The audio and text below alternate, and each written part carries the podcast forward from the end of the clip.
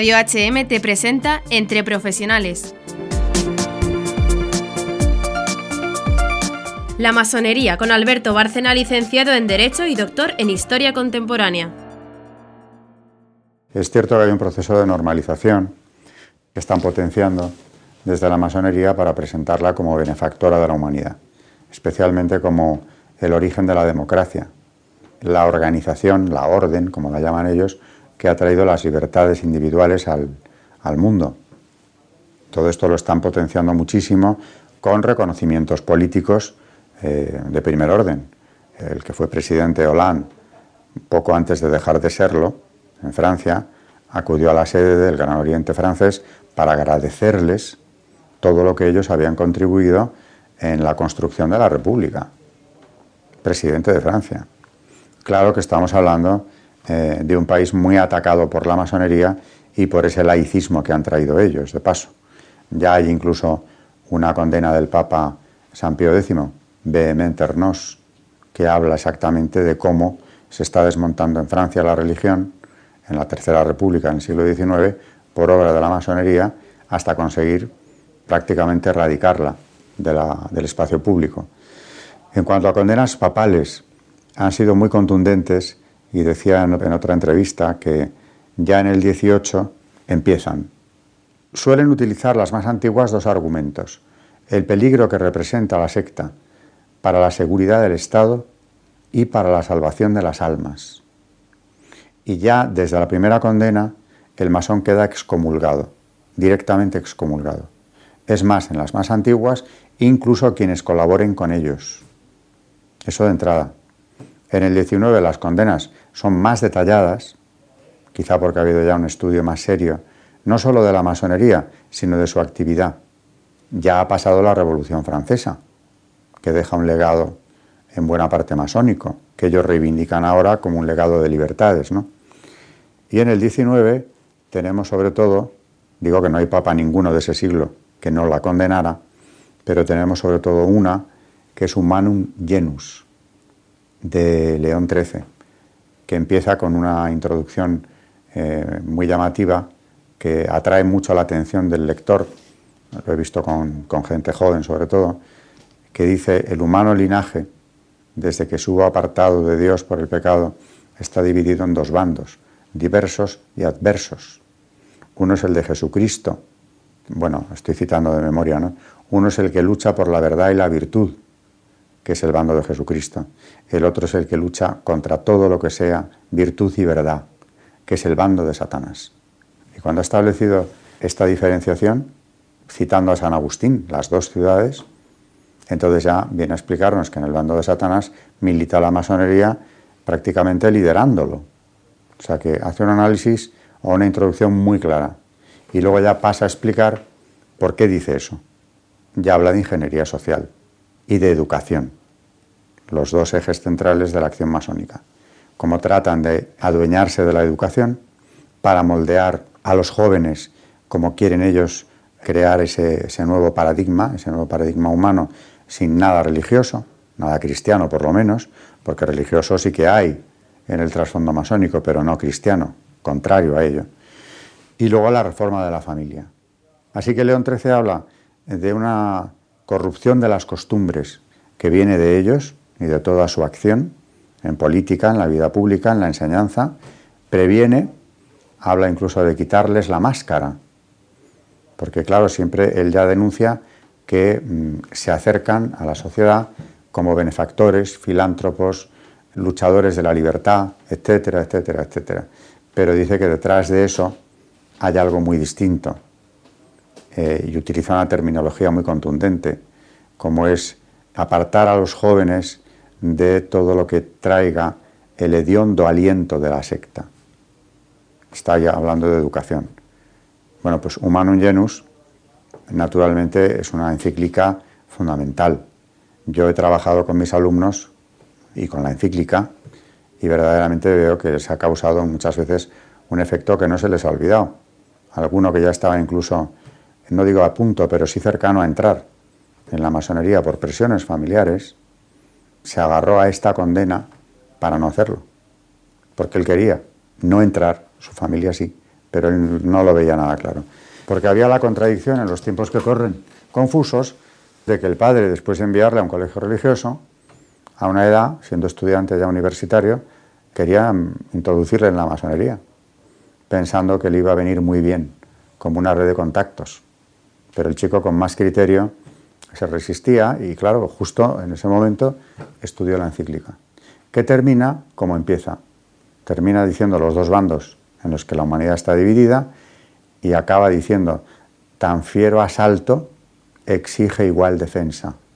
O sea que habla de una lucha, dos ciudades en lucha clarísima y dice que en esa defensa tenemos que acudir a la Virgen, a los santos apóstoles, a San Miguel, príncipe de los ángeles buenos, y rezar mucho y protegernos para el combate.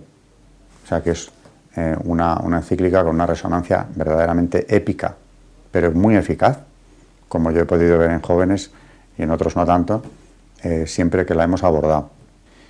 Bueno, esto fue en el 19, esta encíclica es de 1884, no es la única condena de León XIII, tiene otras, tiene varias contra la masonería, se sigue condenando después, como ya se había hecho antes, Pío VI incluso denuncia la infiltración masónica en el santuario, es decir, ya dentro de la iglesia a finales del siglo XVIII, y cuando aparece el Código de Derecho Canónico, el antiguo, pues se condena con excomunión la sentencia.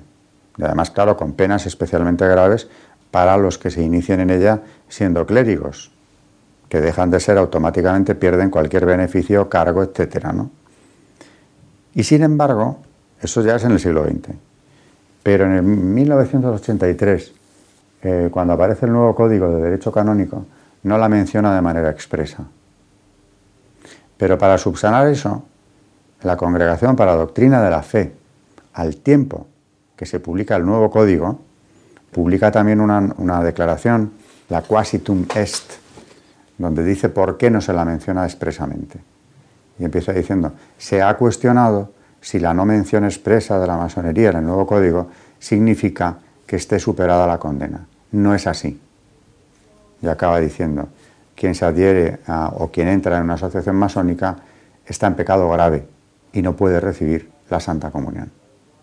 O sea que es una declaración breve que aclara que el hecho de que no se la mencione en el código nuevo no significa que ya sea posible la doble pertenencia. Hay que decir también que explica esta misma declaración, que, el no hacerlo así, que no esté mencionada expresamente, es porque está incluida en categorías más amplias y que allí donde el código habla de sectas que maquinan contra la Iglesia, se considera naturalmente que está la masonería. O sea que hay una declaración muy, muy clara, firmada por el cardenal Ratzinger, que era en ese momento el prefecto de doctrina de la fe, y naturalmente por San Juan Pablo II, que era el papa en ese momento. Y esto no ha sido derogado, con lo cual tenemos todo un larguísimo recorrido de condenas que van desde el 18 hasta el 20, y lo último es esto. La masonería francesa pedía en el tercer centenario, el año 17, que se derogase esa declaración. Entonces ya supuestamente no habría ningún problema. Seguiría viéndolo por mil motivos, pero claro, no se va a derogar. Y por otro lado, por si no había quedado suficientemente claro, en el 85, un año y poco más tarde de la publicación de esta declaración, Ratzinger publica en el Observatorio Romano un artículo muy fundamentado sobre las razones que llevaron a Doctrina de la Fe a publicar esa declaración un año y pico antes. En cuanto a la acción masónica, bueno, pues ellos siempre, reivindican las libertades y sus aportaciones democráticas pero también han protagonizado y dirigido verdaderos genocidios contra quienes se resistieran a esa acción. Por ejemplo, el de la Vendée, el genocidio de la Vendée, muy desconocido. En plena Revolución Francesa tiene lugar porque la población de aquella zona se niega a aceptar las medidas contra la Iglesia y se levanta contra el gobierno republicano porque ya se había establecido la República en Francia y tiene lugar una guerra muy cruenta en la que el propio gobierno republicano da la orden de acabar con la población y con todo lo que pueda ser destruido, villas, aldeas, campos, todo, porque se ve que la resistencia, por una cuestión religiosa, de fidelidad católica, va a ser ahí a muerte. igual que se persiguió en el resto de Francia también el catolicismo como, como con una misma dureza. Por ejemplo, la ciudad de Lyon. Yo he visto condenas de muerte por fanatismo, porque se creó el delito de fanatismo. Por ejemplo, pues a una, la madre de un sacerdote, la madre del párroco de una de estas iglesias de, de la Vendée, la viuda Gaubin, que era condenada a muerte por fanática y lo había demostrado escondiendo sacerdotes en su casa. Y a sus hijas se las condenaba a prisión también por el mismo cargo de fanatismo, que habían demostrado llevando signos, símbolos religiosos en procesiones. Pero es que he visto también una condena, está publicada por un historiador francés, Viguerie, Cristianismo y Revolución, donde habla de una vendedora de Cambrai que es condenada a muerte porque en un registro encuentran en su casa pan de oblea y deciden que eso significa que haya habido una misa clandestina. Se la condena a muerte. Claro, ellos tanto que hablan de que la revolución es obra suya, y en buena parte desde luego que sí, aunque se mataron entre ellos, cayeron muchos masones, porque la lucha al final ya era entre los propios clubs de la revolución, ¿no? Pero igual que reivindican esas libertades, ocultan cuidadosamente esta persecución religiosa, que en buena medida se desató por este espíritu masónico que está ya presente con fuerza en la revolución. Igual que reivindican la revolución como obra suya, y es verdad que el peso que tuvo la masonería es considerable, aunque tampoco es exclusivamente suya, no hablan o silencian esta persecución religiosa durísima, sangrienta, que se vivió en Francia durante los años de la Revolución. Y no ha sido el único ejemplo. Persecuciones religiosas después, durante las revoluciones liberales, concretamente en España y demás países católicos en el siglo XIX, eh, tienen ese origen masónico, más claro incluso que en la propia Revolución Francesa. Por ejemplo, aquí en España, durante el tiranio liberal, que gobierna la masonería prácticamente, y hay una persecución abierta contra la Iglesia, como la habrá después, las desamortizaciones que dejan a la Iglesia en la indigencia absoluta para que no pueda cumplir su función. No nos engañemos, tienen un origen sectario masónico muy claro también. O sea que si estudiáramos el 19 detenidamente y el origen de las persecuciones contra la Iglesia, en países católicos me refiero, evidentemente aparecen las logias masónicas a veces con una claridad indiscutible.